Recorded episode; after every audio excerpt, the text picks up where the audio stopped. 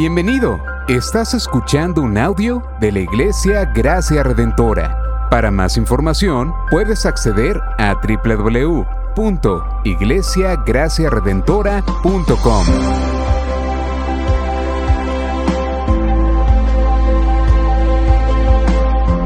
En la exposición de la palabra, el pastor Joel Meléndez.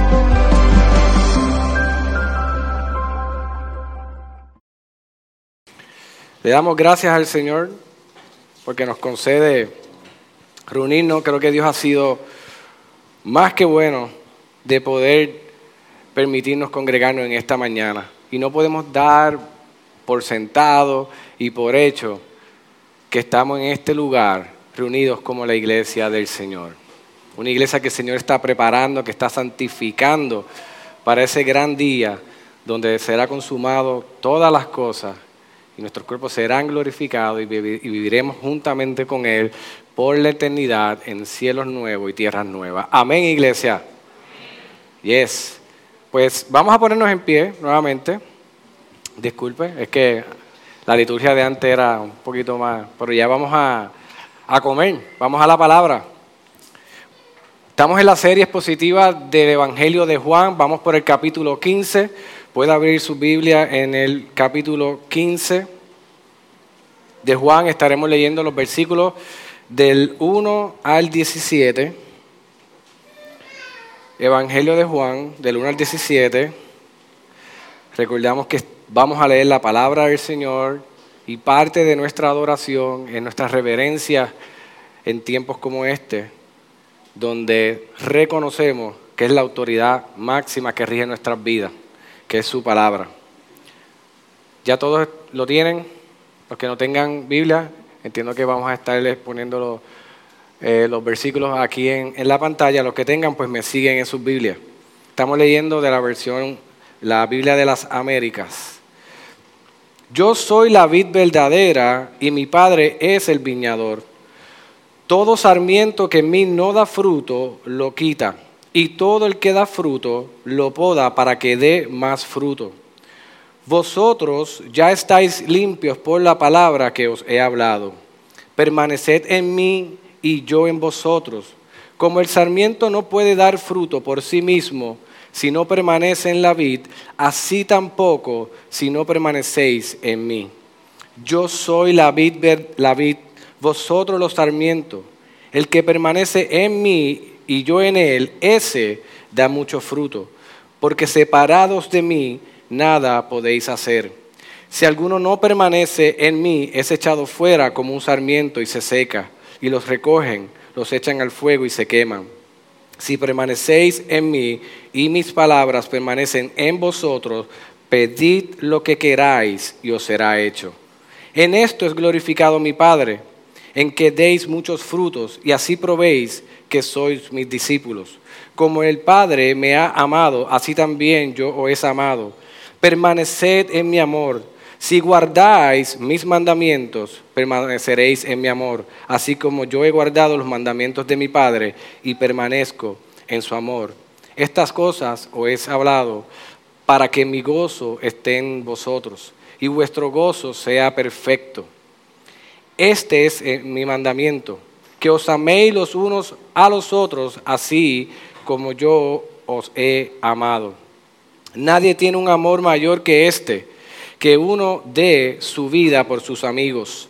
Vosotros sois mis amigos y hacéis lo que yo os mando.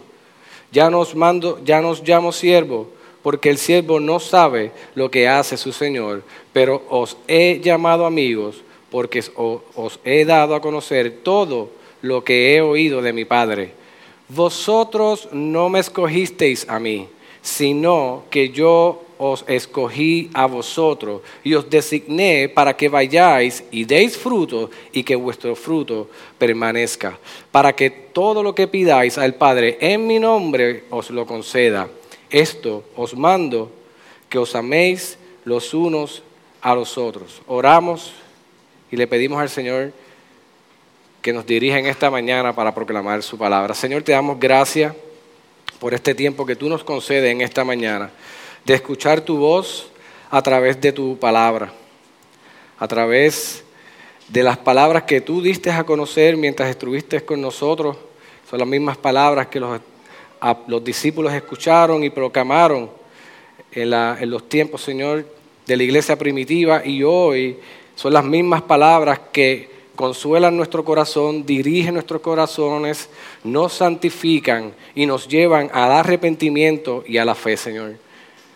Realmente estoy aquí, Señor, como cualquier otro ser humano, dependiendo completamente de ti en mis imperfecciones, en mi pecado, Señor, pero confiando y depositando toda mi fe en la obra de Cristo en el cual me justifica y a través de tu palabra y de tu Espíritu Santo nos concede el poder de proclamar tu palabra y el Evangelio para que otros te conozcan y de la misma manera puedan ser salvos, Señor. Te damos gracias en esta mañana. En el nombre de Jesús oramos. Amén. Pueden sentarse, iglesia. Le estaba comentando al principio, estamos en una serie expositiva del Evangelio de Juan prácticamente los primeros 11 capítulos, estamos ya en el capítulo 15, los primeros 11 capítulos vemos que la narrativa de Juan está centralizada en la deidad de Jesús, en que se dé a conocer y se afirme que Jesús es el Hijo de Dios. Incluso el mismo Jesús en momentos dados afirma que Él es el Hijo de Dios, que Él es el Mesías que estaban eh, esperando. Y todo esto lo vemos acompañado de señales y de prodigios que afirmaban eh, el testimonio de Jesús y también afirmaban que Él era y es el Hijo de Dios. Pero ya de los capítulos 2 en adelante, la narrativa y lo que Juan está trayendo a través del discurso de Jesús cambia completamente. Vemos a un Jesús que está preparando a los discípulos para unos tiempos difíciles. En un momento dado hablaba en parábola y quizás de una manera no directa del momento donde él tenía que llegar a la cruz del Calvario y morir por sus pecados. Pero ya en este tiempo, en estos capítulos, hasta eh, el capítulo 17, podemos ver que Jesús está preparando los corazones de sus discípulos. Por eso lo vemos cuando María unge sus pies, les deja saber, déjenla que ella me está preparando para mi sepultura. Vemos también cómo Jesús eh, convoca esta cena que estuvimos hablando en, las prédicas pasadas, que puede accesar a ella en SoundCloud para ponerse al día. Vemos que en esa cena Jesús está hablando con los discípulos, anuncia que va a haber una persona que lo va a entregar, que lo va a traicionar, lava los pies de los discípulos, dejándole eh, saber cuál era la marca distintiva o una de las marcas distintivas de los que son discípulos de Cristo a través del servicio y de un acto que realmente confrontaba el corazón de cualquiera y los movía en humildad. Vemos cómo Cristo le deja saber, anticipando hacia dónde ellos iban a dirigirse, que Él es el único camino y que Él es la verdad. Le deja saber también, que lo vemos en, en la aplicación pasada, que Él tiene que irse, pero que Él les dejará un consolador. Así que vemos a Jesús que está eh, preparando los corazones de los discípulos para lo que se aproxima. Y vemos como en el capítulo 16 hace una oración que intercede. Así que en estos capítulos eso es lo que vamos a estar viendo. Jesús preparando el corazón de los discípulos para lo que se aproxima. Porque lo que se aproximaba eran tiempos difíciles que cuando nos acercamos después de, eh, como está constituida, ¿verdad? dividida la, Biblia que nosotros tenemos, después del, Evangelio de Juan vienen los hechos y cuando nos acercamos al libro de los hechos vemos los tiempos en los que se que afrontaron los discípulos, los apóstoles, proclamando las verdades del Evangelio.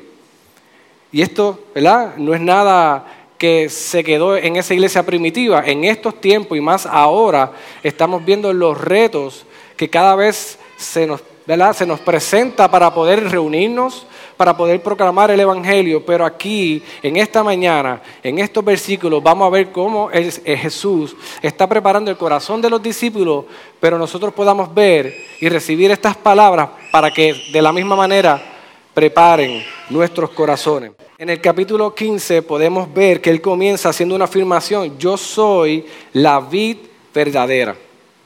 Y Jesús pudo haber empezado ya Jesús había terminado eh, el tiempo que estuvo reunido con ellos eh, en el aposento alto y salieron, ya estaban de camino, y ya sabemos que ya lo que aproxima es la entrega y la muerte de Jesús.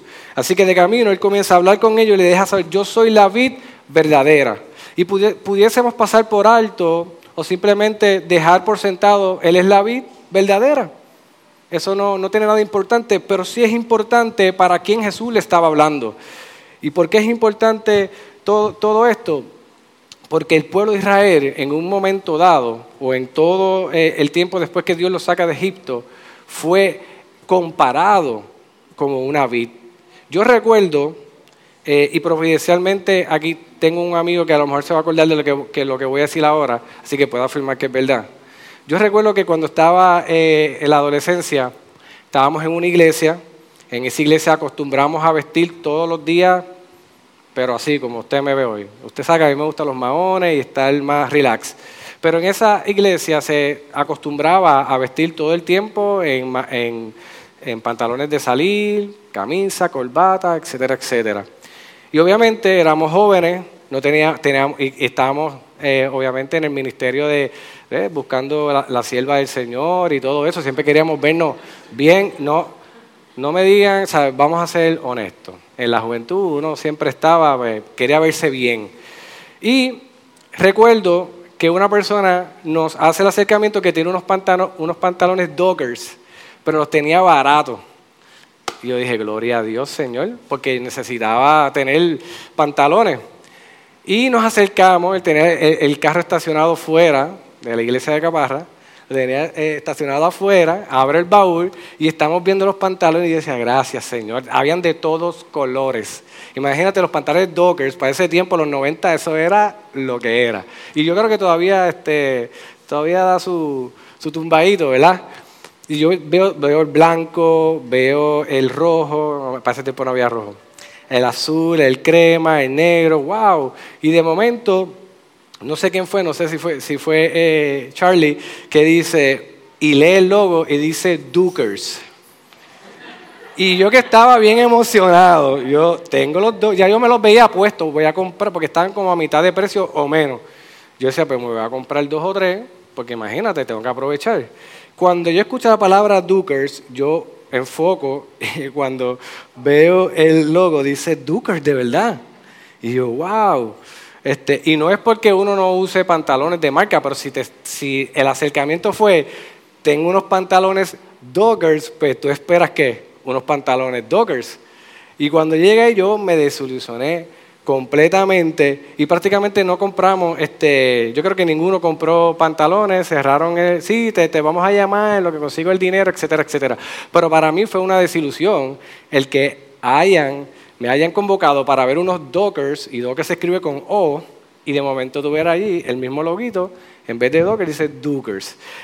De la misma manera, cuando nos acercamos aquí, vemos que Jesús está afirmando, yo soy la vid verdadera, era por un asunto que los discípulos y la audiencia a la que iba a estar eh, leyendo posteriormente este Evangelio tenía, tenía claro por qué él estaba haciendo esa afirmación.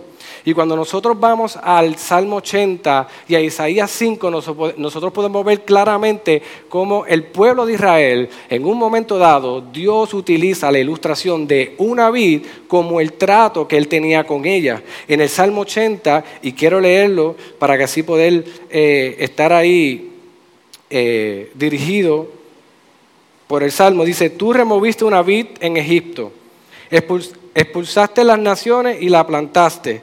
Limpiaste el terreno delante de ella, echó profundas raíces y llenó la tierra. Los montes fueron cubiertos con su sombra y los cerros de Dios con sus ramas, extendidas sus ramas hasta el mar y sus renuevos hasta el río. Así que vemos cómo el pueblo de Israel, el salmista nos deja claro, él es la, eh, lo compara con una vid que la sacó de Egipto, trayendo la ilustración de cómo el Señor los liberta de Egipto, los lleva a la tierra prometida, los establece y lo compara exactamente con la ilustración de la vid. Pero ¿qué pasó con esta vid entonces que Jesús cuando afirma que Él es la vid, afirma también que Él es la vid verdadera? La verdad es que el pueblo de Israel, evidentemente, por más que vieron la gloria de Dios sacarlo de Egipto de generación tras generación, ver cómo el Señor le entregó su palabra como quiera, en muchas ocasiones constantemente se rebelaban contra Dios. Le daban la espalda, la espalda a Dios, buscaban otros dioses para adorar y blasfemaban el nombre del Señor. Aún ellos viendo cómo Dios los sacó de un lugar y lo estableció en otro de una manera milagrosa. Ahí vemos cómo Isaías en el capítulo 5 nos trae luz sobre este asunto en una parábola del viñador y dice de la siguiente manera, cantaré ahora a mi amado el canto de mi amado acerca de su viña. Mi bien amado tiene una viña en, en una fértil colina. La acabó por todas partes, quitó sus piedras y la plantó de vides escogidas. Edificó una torre en medio de ella y también excavó en ella un lagar y esperaba que produjera uvas buenas, pero solo produjo uvas silvestres. Y ahora, moradores de Jerusalén y hombres de Judá, juzgad entre mí y mi viña. ¿Qué más se puede hacer por mi viña que yo no haya hecho en ella? Porque cuando esperaba que produjera uvas buenas, produjo uvas silvestres. Así que el plan de Dios era que el pueblo de Israel, a través de esta obra de, redención, de sacarlos de Egipto y plantarlos en este lugar, es que se desplegara a través de la obediencia de ellos al mandamiento del Señor y a la ordenanza, su gloria. Pero a, lo contrario de eso, vemos como el pueblo de Israel se tornaba a otros dioses, pecaba y se desviaba de sus caminos. Así que el pueblo de Israel, aunque fue comparado con la vid no pudo cumplir la función por la cual Dios lo había llamado, pero Cristo venía ahora, el cumplimiento perfecto de lo que Dios quería hacer con su pueblo. Así que ya el pueblo de Israel no iba a ser la vid, ahora Jesús iba a ser la vid y la vid verdadera. Ahora Jesús se proclamaba como esa vid verdadera y su padre el labrador. Y esto manteniendo la, misma parábola, la misma analogía, la misma ilustración, lo único que en Cristo tenemos esa vid perfecta. Por eso es que en el versículo 2 vemos como dice, todo sarmiento que en mí no da fruto lo quita y todo el que da fruto lo poda para que dé más fruto. Ahora los discípulos, lo que Jesús le está trayendo a los discípulos es que ya ustedes no van a ser la vid, ahora ustedes van a ser los sarmientos. Así que, ¿qué es un sarmiento? ¿Qué es un pámpano? No sé si puedan ponerme la ilustración ahí, porque si, si no sabemos, quizás haya duda, pues nos podemos confundir, como yo, lo acepto. La vid es el tronco, y del tronco van a salir unas ramas. Esas ramas son los pámpanos, son los sarmientos.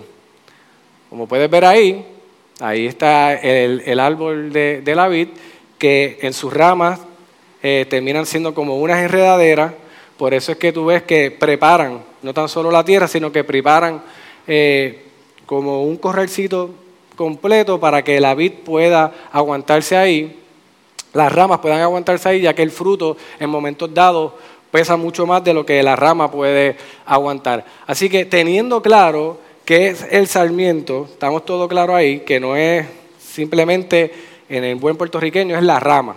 Y la rama es la que echa fruto, pero sabemos muy bien que la rama no puede dar fruto si del tronco no llegan los nutrientes ni llega lo necesario para que esa rama dé el fruto que se espera. Así que, ¿qué se espera de este sarmiento? Simplemente que dé fruto. Tenemos al Señor, dejándole saber a ellos, yo soy la vid verdadera, ustedes son los sarmientos, y lo único que se espera de los sarmientos es que pueda dar fruto. Y cuando hablamos de fruto tenemos que tener cuidado dónde alineamos nuestros corazones cuando escuchamos ese llamado de dar fruto. Quizás en el pasaje explícitamente no podemos ver que Jesús esté dando unas características de lo que es el fruto, pero implícitamente lo podemos ver, claro, cómo Jesús da unas características distintivas de este fruto.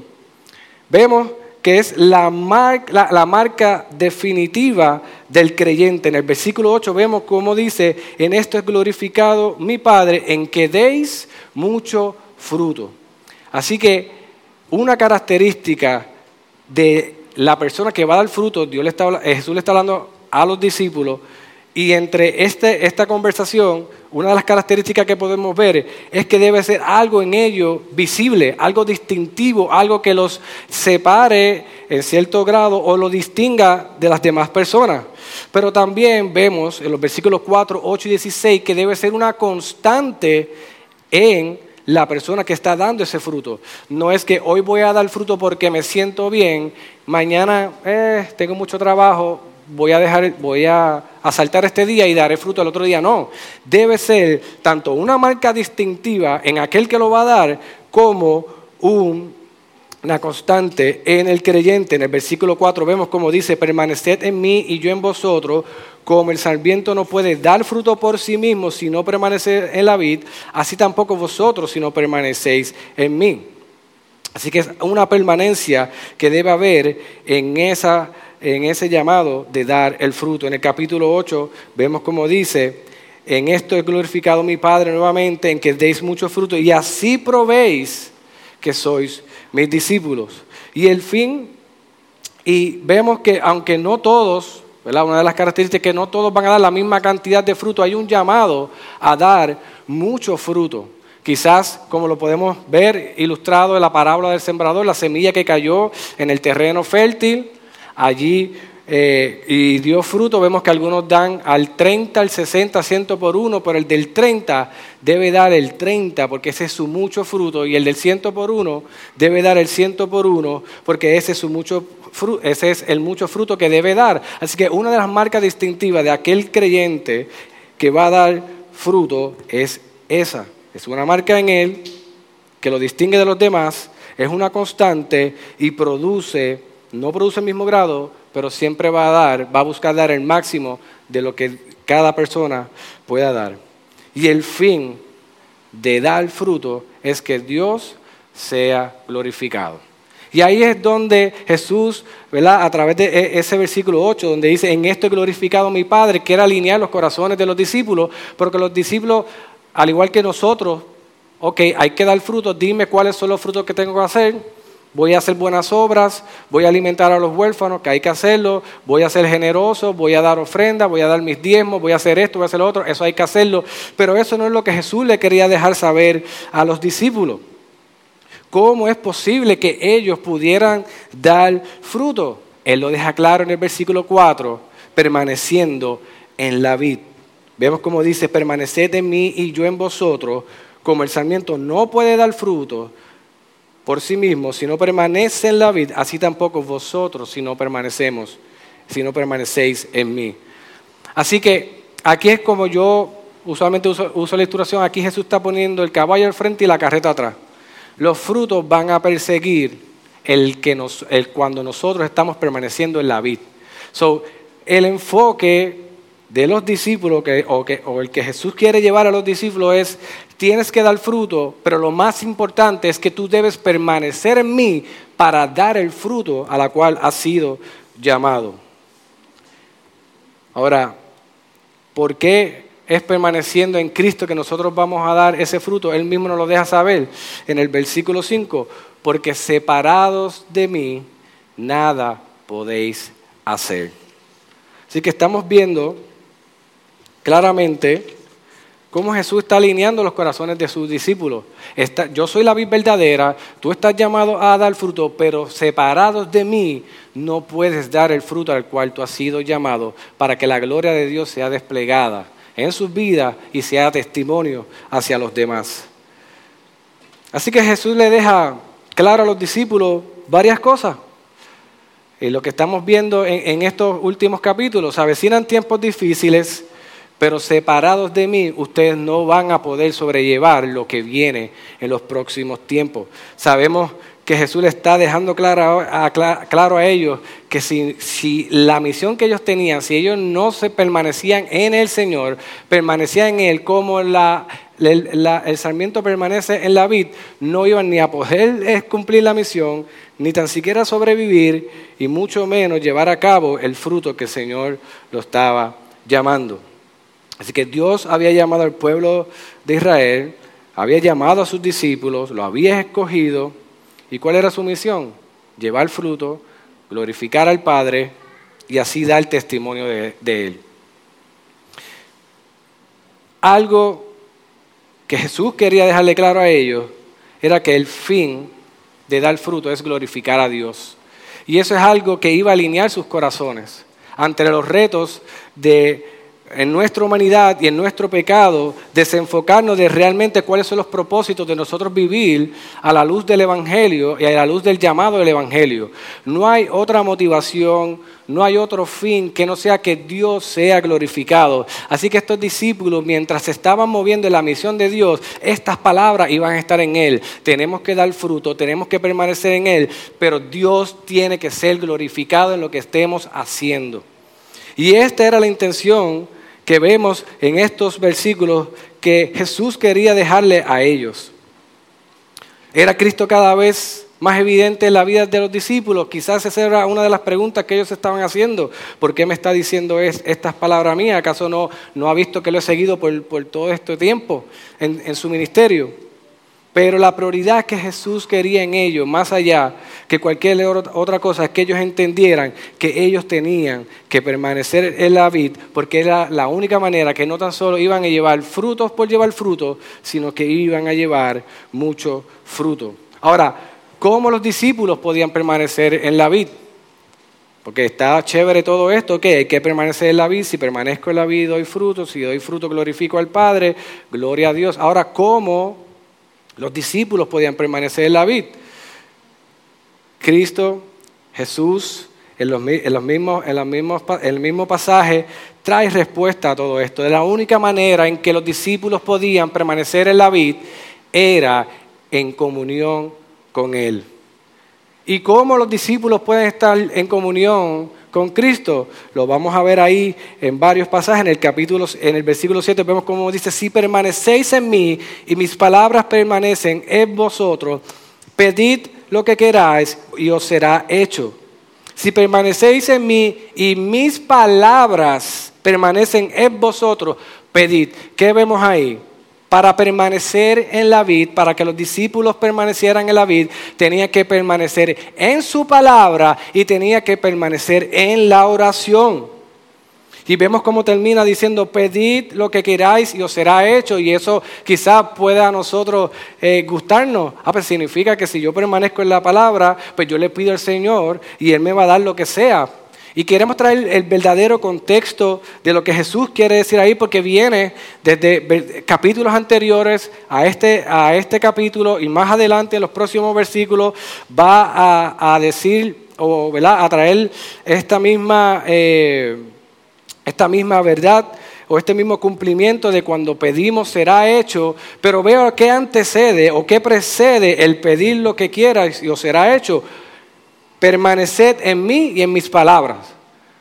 Entonces pedid lo que queráis y será hecho. ¿Qué es lo que va a motivar el corazón de aquel que permanece en Cristo y aquel que permanece en su palabra? Es la palabra y la verdad del Evangelio lo que va a informar su corazón para pedir. Y en esa verdad entonces lo que pida será hecho porque será conforme a quién? A la vid donde Él está permaneciendo a través de su palabra y a través de la oración. Y lo que vaya a pedir va a estar filtrado por la gloria de Dios. Y entonces el Señor le dará lo que pidan. Así que es bien importante, a veces nos acercamos quizás en el lado contrario, yo, el Señor es soberano, y yo pues no, no le voy a pedir, le voy a hacer, pero no, no le voy a pedir, no, vamos a pedirle. Pero antes de nosotros pedirle al Señor, tenemos que informar nuestros corazones a través de su palabra, cuál es la voluntad del Señor, qué es lo que el Señor quiere para mí. Y, y, claramente lo vemos en el Evangelio, lo vemos en su palabra, que es infalible, en su palabra que trae sabiduría a nuestra alma y que trae el propósito de Dios para con nosotros, no momentáneo, sino trasciende hacia la eternidad. Así que permanecer en Cristo, permanecer en la vid verdadera, es permanecer en una comunión constante con la vid, con Jesús. Y una de las maneras de permanecer en la vid es a través de su palabra. Y vemos cómo Jesús, en el versículo 3, le dice, vosotros ya estáis limpios por la palabra que os he hablado. Yo sé que aquí en Gracia Redentora usted va a escuchar y a reescuchar vamos a dejarnos llevar por la palabra, vamos a informar nuestros corazones por la palabra, vamos a adorar por la palabra y seguiremos en esta cultura y en este llamado porque es que el mismo Cristo nos hace el llamado, porque si nos alejamos de este llamado, fuera de él, ¿qué pasa? Nada podemos que a. Así que, ¿cómo vamos a trabajar con situaciones? Y ¿verdad? estoy trayendo quizás, paréntesis, un poco de aplicación. ¿Cómo vamos a atender asuntos de matrimonio? ¿Cómo vamos a atender asuntos financieros? ¿Cómo vamos a atender a asuntos de pecados? Si no es el Evangelio, la palabra, la que informa lo que vamos a hacer. El fin de seguir las instrucciones de Jesús, del Señor, es que Dios sea glorificado. Y no hay otra manera que lo que hemos hablado ahora, Dios sea glorificado, que no sea a través de su palabra. Así que si permanecéis en mí, mis palabras permanecen en vosotros, pedid lo que queráis y os será hecho. Es importante nosotros entender, y los discípulos necesitaban en este pasaje entender que tenían que permanecer en la palabra. Y en el capítulo 3, en una de las predicaciones anteriores, vemos que cuando Jesús está lavando los pies de, los discípulos, Pedro no quería dejarse lavar los pies. Sin embargo, Jesús le dice, si no, te no, si no te lavo los pies, no tienes parte conmigo. Oh, no, lávame completo. Jesús le dice, y lo vemos ahí, Jesús le dijo, el que se ha bañado no necesita lavarse excepto los pies, pues está todo limpio. Y vosotros estáis limpios, pero no todos. Así que el tiempo que Jesús estaba con ellos, hablando lo que el Padre le, había comunicado al Hijo, y el Hijo lo estaba compartiendo con sus discípulos, era lo que estaba limpiando cada día a estos discípulos. Y no es otra cosa que no sea su palabra. Y Jesús le estaba diciendo, es necesario que ustedes permanezcan en mi palabra, porque fuera de mi palabra ustedes no van a poder hacer nada. Si no permaneces en la vid, si no permaneces en mí, nada podéis hacer. En el versículo 7 vemos nuevamente, si permanecéis en mí y mis palabras permanecen en vosotros. En el versículo 10, si guardas mis mandamientos, vemos a Jesús constantemente trayendo la importancia de permanecer en su palabra y de guardar sus mandamientos. Por eso cuando nos acercamos a la segunda carta de Timoteo en el capítulo 3, versículo 16, donde nos dice, toda escritura es inspirada por Dios y útil para enseñar, para reprender, para corregir, para instruir en justicia, a fin de que el hombre de Dios sea perfecto, equipado para toda buena obra. Toda esa buena obra viene producto de permanecer en su palabra.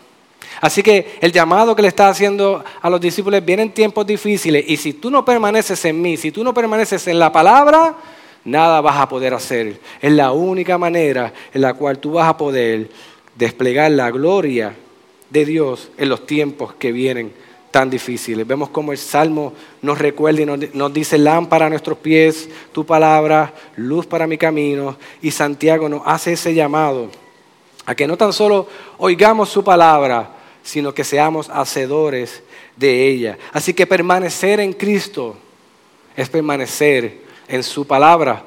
Pero también, luego que le dice, ¿verdad? Que permanecer en mis palabras, pedid, nos lleva a la oración.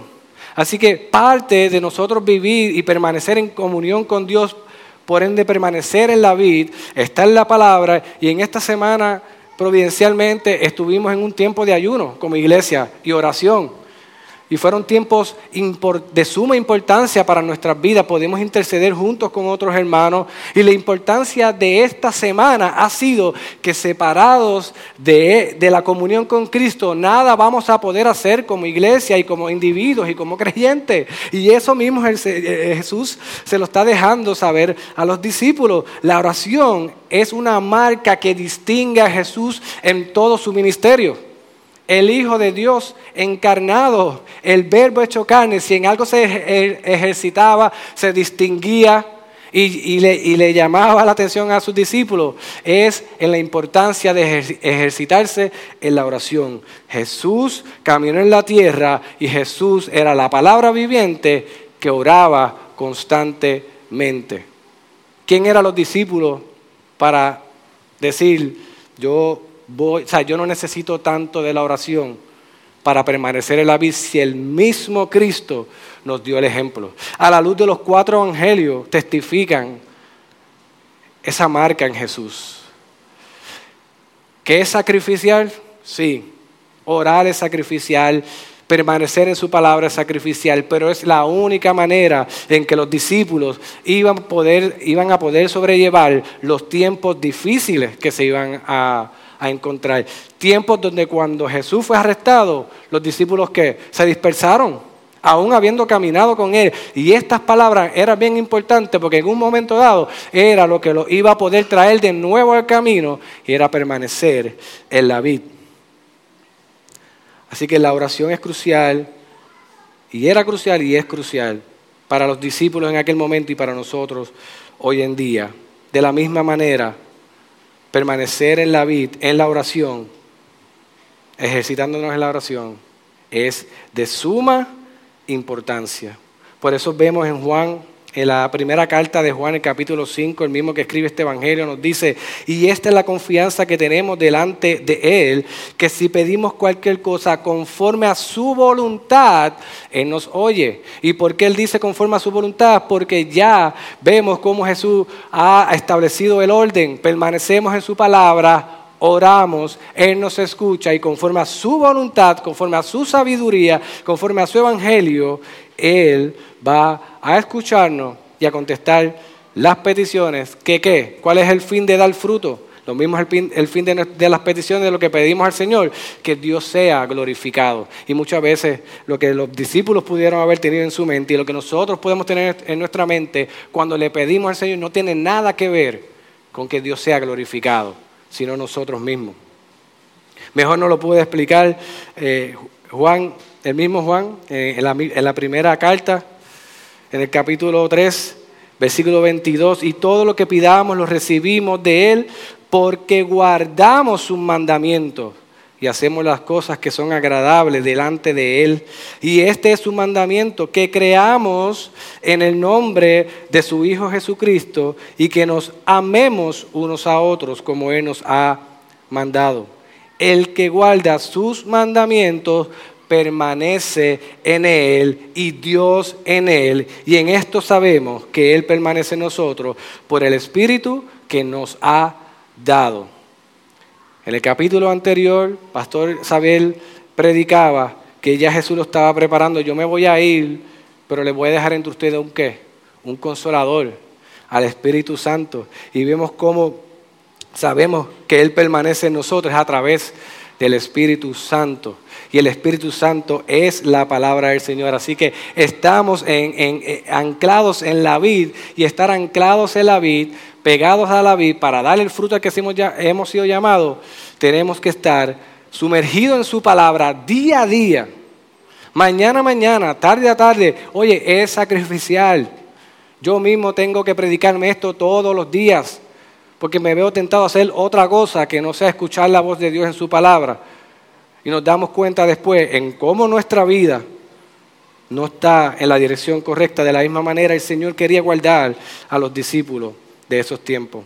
Así que la marca distintiva del creyente cuando guarda su palabra y está en oración es una vida que obra y se mueve en, amor. Por eso es que vemos que Jesús continúa, después que hace este llamado, como informa, le informa a ellos a través de una de las evidencias del fruto que el Señor quiere que esté en ellos a través del amor. En el versículo 10 vemos como dice, si guardan mi mandamiento, permanecéis en mi amor, así como yo he guardado los mandamientos de mi Padre y permanezco en su amor. Y ah, qué fácil, permanecer en Cristo, permanecemos en su palabra, permanecemos en la oración y nos ejercitamos en el amor, qué fácil, pero no es cualquier amor, es el amor que Él está presentando bajo su propio testimonio, que es un amor sacrificial que lo llevó a la cruz, lo llevó a los confines del, infierno para traernos a nosotros la salvación que solamente un hombre perfecto, derramando una sangre perfecta en un tabernáculo perfecto, podía hacer para que la humanidad pudiera ser salva. Así que el amor que Él está hablando aquí no es un amor que nosotros podemos dar simplemente en nuestra naturaleza, es un amor que es producto de nosotros permanecer en la vid y mientras esa, eh, esos nutrientes, esa sábila va saliendo del tronco y va llegando hacia la rama, es la única manera que nosotros podemos ejercitarnos y los discípulos podían ejercitarse en amor. El amor que estaba presentando Cristo a través de su testimonio es un amor sacrificial, es un amor que lo entrega todo, es un amor que lo soporta todo. Así que no es cualquier tipo de amor. Es un amor fundamentado en el Evangelio. Es el amor que nos informa a nosotros, amar a nuestros hijos. Es el amor que tiene que informar a nosotros, amar a nuestras esposas, a los esposos y someterse las esposas a sus esposos bajo el amor que vemos en la obra redentora de Cristo, no el de nosotros. Y eso es lo que vemos en este pasaje como una marca distintiva de aquellos que han permanecido en la vida, van a obrar y se van a ejercitar en, en el amor. Así que de momento los discípulos podrían decir, wow, salimos de ahí, de la cena, que estuvo muy buena, pero como, como decimos en el buen puertorriqueño, cogimos tantos palos allí que tenemos que hacer esto, que tenemos que hacer lo otro, que Jesús va a morir, que, que, que, Él se va a ir y nos va a dejar un consolador, tan, tan, tanta cosa, porque ahora nosotros lo vamos cogiendo poco a poco. Pero todo esto para los discípulos está pasando quizás en horas o en días Toda esta información le está llegando a ellos ahí. Nosotros hemos tenido cuánto, varios meses para poder digerir toda esta información. Sin embargo, ellos están recibiendo esta información de cantazo ahí. Sin embargo, Jesús les dijo todo esto. ¿Sabes para qué, iglesia? En el versículo 11 le dice, estas cosas os he hablado para que mi gozo esté entre vosotros y vuestro gozo sea perfecto. Así que después de permanezcan en la vid, yo soy la vid verdadera, ustedes no cumplieron eh, el, propósito o el llamado que Dios le dio a ustedes, permanezca en mí en la oración, permanezca en mí en su palabra, sabiendo lo difícil que era, ejercítese en el amor y todo esto lo he hablado para que mi gozo esté entre vosotros y mi gozo sea y su gozo sea perfecto. Wow. Los discípulos deberían estar allí tratando de, bajar este trozo de carne que no está fácil, ni con, ni con agua ni con Coca-Cola se podía eh, bajar, pero qué bueno saber que quien estaba hablando esas palabras había estado dando testimonio durante todo este tiempo. Y que en un momento dado, cuando Él se fuera, el Espíritu Santo iba a firmar en sus corazones todas estas palabras, porque una de las obras más importantes del, del Espíritu Santo cuando, cuando llegara en el día de Pentecostés, que era recordarle esas palabras que eran de suma importancia para ellos poder permanecer en la vida. Así que Jesús cierra estos versículos afirmando en que se ejerciten y permanezcan en su amor. Y ese amor debería debería obrar de la siguiente manera, amándose los unos a los otros, amándose incondicionalmente como Él iba a amarlos en la cruz del Calvario. No hay un, no hay un mejor... Um, nadie tiene un amor mayor que este, que uno de su vida por sus amigos. Así que el amor que está informando, que le está dejando claro aquí Jesús, es un amor donde tenía que verse evidente entre los unos y los otros, tenían que amarse incondicionalmente y siendo completamente transparente, así como Cristo había compartido lo que el Padre le había comunicado a él y se lo comunicó a ellos, entre ellos tenían que comunicarse y recordarse estas palabras.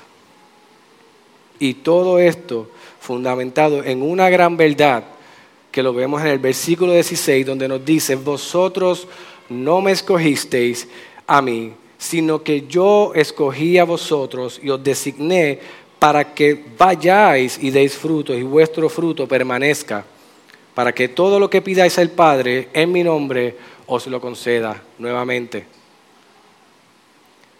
Quizás de este pasaje podemos hablar tantas cosas de la biología de la, de la vid, del fruto, de la uva, etcétera, etcétera.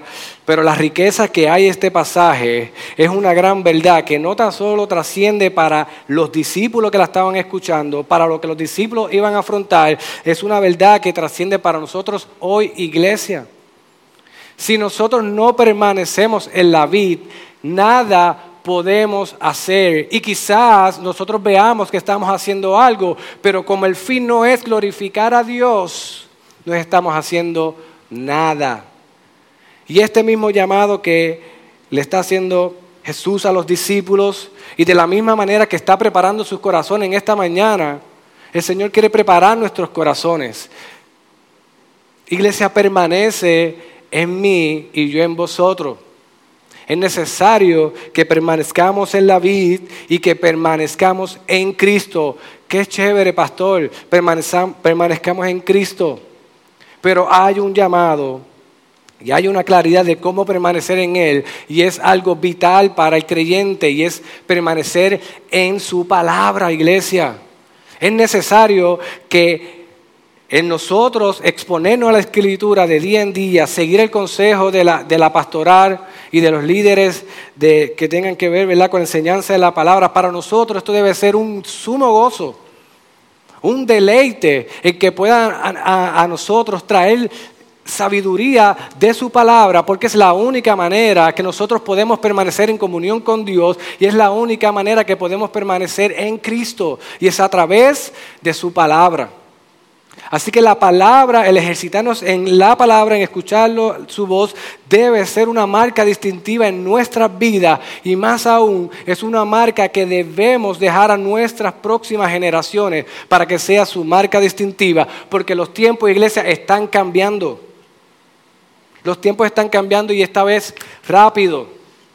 Y podemos dejarnos llevar por tantas filosofías, por tantas malas interpretaciones de la palabra y realmente dejar de permanecer en la vid y construir otras cosas que no tienen nada que ver con glorificar a Dios. Iglesia, separados del Señor, nada podemos hacer.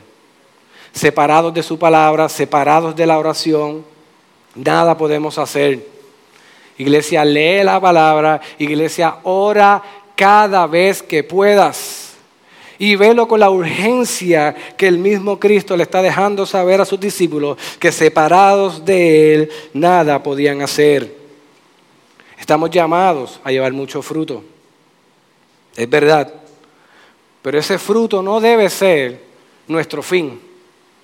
En nosotros, ok, ¿qué vamos a hacer ahora? Vamos a trabajar dando clases, vamos a trabajar en el estacionamiento, vamos a trabajar en las diferentes cosas de la iglesia. Sí, hay que hacerlo. Pero ese no es el fin, ni ese debe ser el enfoque que nosotros debemos tener como creyentes. El fruto y los muchos frutos que vamos a dar va a ser el resultado de nosotros permanecer en la vida. Permanecer en su palabra, permanecer en la oración, pero en una oración que no esté fundamentada en lo que yo quiera, sino en lo que el Señor me habla en su palabra. Para mi familia, para mi esposa, para mi trabajo y que sea la palabra la que dirija nuestra mente y la que informe nuestro corazón, para así cuando nos acerquemos al Señor tengamos una buena conversación con el Señor. No una conversación basada en mí, sino una conversación basada en como el salmista cuando leíamos en el Salmo 118, contemplando la gloria del Creador aún en la creación. Así que nuestra vida está en constante oración, meditando en lo que estamos viendo, meditando en lo que Dios está haciendo e informado por la palabra. Y que eso entonces traigan y lleven en nosotros ese mucho fruto que debemos dar y sea una marca distintiva en nosotros, sea un estilo de vida constante, que no sea una semana de ayuno oración, sino que nosotros entendamos que cada semana es una semana para nosotros sacar tiempo con el Señor en oración, porque separados del Señor nada podemos hacer. A veces no entendemos lo que está pasando en nuestras vidas. Pasamos por tiempos de incredulidad y no estamos orando, no nos estamos acercando a su palabra, no estamos permaneciendo en la vid y claramente el fruto son uvas silvestres, aunque se vean bonitas. Así que procuremos que esto sea nuestro estilo de vida, que, procuremos llevar mucho fruto. Y si tú quieres dar mucho fruto, afírmate en su palabra. Y sobre todas las cosas, alineemos nuestra motivación a lo que estemos haciendo, iglesia. Estamos llamados a llevar mucho fruto, pero nuestro corazón tiene que estar alineado y motivado al único fin por el cual nosotros hacemos cualquier cosa, que es que Dios sea glorificado mediante Cristo Jesús. Y eso para nosotros es un recordatorio diario de cada día, de cada hora, de cada segundo, porque todo lo que hacemos lo debemos hacer como si fuera para el Señor. Y en eso nosotros nos ejercitamos en permanecer en la vida, más allá de ver cómo yo me puedo ver más cristiano, qué puedo hacer para que la gente piense que yo soy más cristiano, permanezca en la vida. Así que pidámosles al Señor que nos ayude, iglesia. Pidámosle al Señor que nos ayude a permanecer en su palabra, a permanecer en la oración, a permanecer en su amor, que podamos ver ese barómetro de, de, permanecer en su palabra, de permanecer en su oración y en su amor, en el gozo que Él ha prometido darnos a nosotros, aún en los tiempos que se avecinaban para los discípulos y en los tiempos que se avecinan o que estamos viviendo nosotros ahora. Estamos viviendo tiempos difíciles de grandes incertidumbres. Aquí nadie puede hacer un plan que no sea más allá de una semana. Porque en cualquier momento la gobernadora cierra de nuevo el país, cierra la economía y nosotros comenzamos a qué? ¿Y ahora qué vamos a hacer? Empezamos a dudar, y empezamos a ver lo que no tenemos que ver. Cuando realmente si permanecemos en la vid, los cambios van a llegar, pero nuestro gozo va a estar ahí y nuestro gozo va a ser perfecto. Permanecer en Cristo, iglesia, es depender completamente de Él. Permanecer en Cristo es depender completamente del Señor. Y cuando digo completamente es completamente, porque separados de Cristo, nuestro carácter carecerá de lo que glorifica al Padre.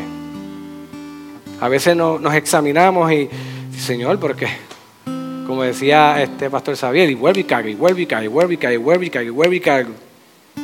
Que estamos separados de la vida. Estamos alejados de su palabra, estamos alejados de la oración y sobre todas las cosas, separados de Cristo, nuestro carácter carecerá de lo más importante que es que Dios sea glorificado en nuestras vidas, cómo cocinamos y, podamos ejercitarnos en eso, que Dios sea glorificado. Y que lo estoy llevando a un extremo, pero sí lo llevamos hasta todo lo que hagamos.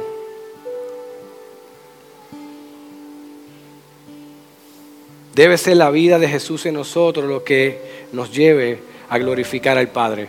No hay otra manera que si nuestra vida no está, escondida en Cristo, que nosotros podamos glorificar al Padre. Cuán presente, iglesia, cuán presente está la palabra del Señor y la oración en nuestras vidas. Esta semana, una semana gloriosa. Pero les digo, iglesia, esto debe ser una marca distintiva en Gracia Redentora. La palabra, la oración y ejercitarnos en el amor. Estamos experimentando el mismo gozo que experimentó Cristo haciendo la voluntad del Padre, aún cuando tuvo que dejarlo todo, despojarse de todo, entregarse hasta la muerte y muerte de cruz.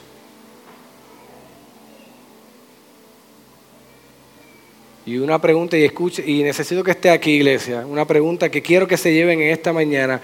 ¿Qué está sustituyendo el tiempo de comunión e intimidad con Dios en nuestras vidas? Netflix, el celular, el trabajo. Para mí eso es eh, una lucha. El trabajo es algo que yo tengo que recordarme que tengo que dedicar tiempo a mi familia, tengo que dedicar tiempo ministerial, para lo que soy pastor bivocacional, es difícil, yo tengo que recordarme a que yo necesito tener tiempo de comunión e intimidad con Dios, porque eso es lo que realmente mi vida depende en la eternidad. Al no creyente en esta mañana, les dejo con estas palabras. Separado de Cristo estás completamente perdido. Solo en Cristo podrás ser salvo de tu condición de pecado. Solo en Cristo hay plenitud de gozo. Solo en Cristo puedes pasar del desorden al orden en tu vida. Solo creyendo en Cristo y su obra redentora salvarás tu alma. Pídele al Señor que te conceda en esta mañana arrepentimiento y fe. Pídele al Señor, Señor, concédeme el verdadero arrepentimiento y concédeme responder en la fe genuina que es para salvación. Y los dejo con este salmo y con Hebreos 13. Me darás a conocer, Salmo 16, 11, me darás a conocer las sendas de la vida. En tu presencia hay plenitud de gozo, en tu diestra deleites para siempre. En tiempos como este, la presencia del Señor, en su palabra, en la oración, hay plenitud de gozo. En tu diestra hay deleite para siempre. Iglesia, permanezcamos en la vid verdadera, permanezcamos en Cristo. Y como el autor de los Hebreos nos dice en Hebreos 13, 20, y el Dios de paz, escucha iglesia, que resucitó de entre los muertos a Jesús nuestro Señor, el gran pastor de las ovejas, mediante la sangre del pacto eterno, os haga apto en toda obra buena para hacer su voluntad, obrando Él en nosotros lo que es agradable delante de Él mediante Jesucristo, a quien sea la gloria por los siglos de los siglos. Amén. ¿Qué tal si nos ponemos en pies y le cantamos al Señor que nos ayude a fijar nuestros ojos en Él? Cantamos esta alabanza, oramos y somos despedidos. cansada y turbada, sin luz tu senda.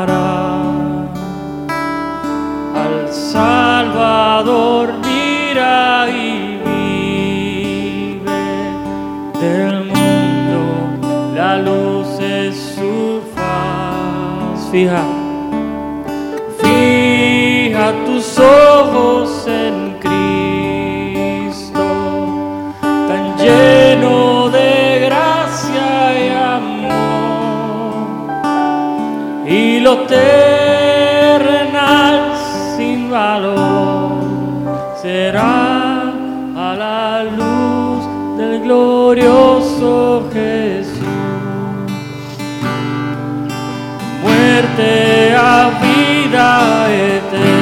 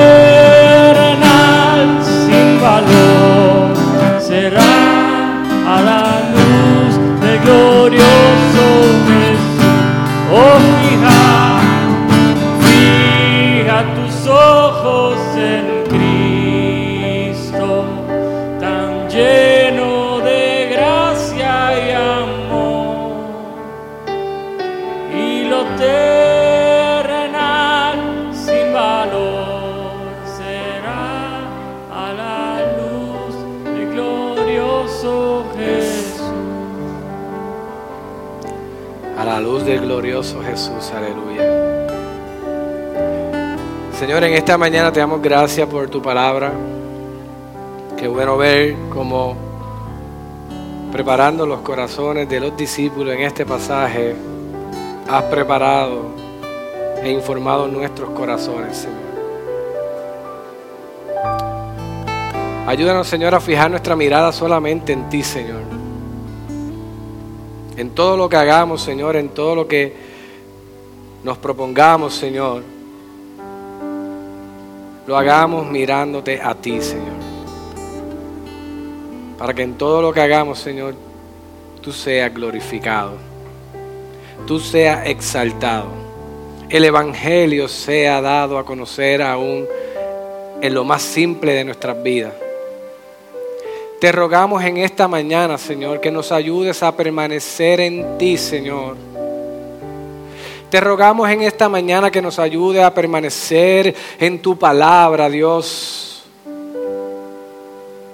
La que nos santifica, la que nos corrige, la que nos edifica, la que abre nuestros ojos para poder responder a tu glorioso mensaje, Señor. Y es que tú has enviado a tu Hijo y estuvo entre nosotros, Señor. Caminó entre nosotros para allí cumplir lo que el hombre no pudo cumplir desde un principio. Aún la vid en la cual fue llamada el pueblo de Israel, que lo sacaste de Egipto y lo plantaste en el lugar que tú quisiste para que todos vieran que tú eres el Dios Todopoderoso aún. Solamente en Cristo se pudo cumplir. Gracias Dios porque no es por nuestros méritos, es por los méritos de Cristo. Ayúdanos, Señor, a que apuntemos hacia sus méritos, Señor. Y en humildad podamos vivir vidas en arrepentimiento, Señor, de nuestro pecado y permitamos que la palabra, que es más cortante que espada y doble filo, alinee nuestra mente, en nuestros corazones, dirija nuestros pasos y sea lo que informe lo que hablemos a otros y sobre todas las cosas, lo que alinee y informe lo que hablemos contigo, Señor, para que así, Señor, seamos escuchados y también, Señor, tú, Señor, atiendas nuestras peticiones para que en todo tu voluntad se cumpla y sea glorificado, Señor. Necesitamos de ti para poder permanecer en la vida. Necesitamos de tu palabra y de tu Espíritu Santo, Señor. Ayúdanos, Señor. Y te damos gracias por la palabra que has hablado en esta mañana. Que podamos ser hacedores de ella, Señor. Y que nuestras debilidades nosotros podamos ejercitarnos cada día más en tu palabra, en la oración. Y que el amor sea una marca distintiva en cada uno de nosotros, Señor. En el nombre de Jesús oramos. Amén. Gracias por sintonizarnos. Puedes encontrarnos en las diferentes plataformas de redes sociales, como también visitarnos a www.iglesiagraciaredentora.com.